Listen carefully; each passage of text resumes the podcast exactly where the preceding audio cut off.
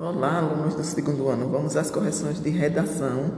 Peguem o paradidático de vocês com o nome O Menino Pêssego e abram na página 3. O que você vê nas imagens, escreva. Então tem aí umas palavras dentro do retângulo, né? Machado já foi usado, que é o número 1. O número 2 é sexto. Número 3, pêssego. E número 4, Senhor. Na questão 2 diz: a questão 2 e a questão 3 são questões com respostas pessoais. A 2 está dizendo: observe a capa do livro, que história você espera ler nas próximas páginas. E na número 3 diz: O menino pêssego é uma lenda japonesa. Você conhece outras histórias ou outros quadrinhos e desenhos animados japoneses? Cite um exemplo. Agora vamos lá para a página 20 do paradidático, onde tem complete a cruzadinha. Então, número 1 um, já está feito, que é o monstro, não é? Número 2, macaca. Número 3, menino pêssego.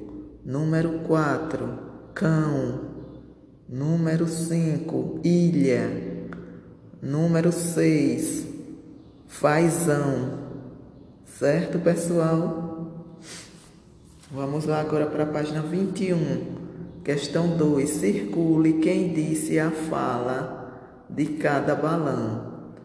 O primeiro já está feito, que foi o Senhor. No segundo, vocês irão circular Senhora. No terceiro, vocês irão circular população. No quarto, o monstro, né? Monstro. E o cinco, vocês irão circular monstros. Questão 3. Ordene as partes da história, numerando de 1 a 6. O número 1 ele já colocou, que é a senhora corta lenha.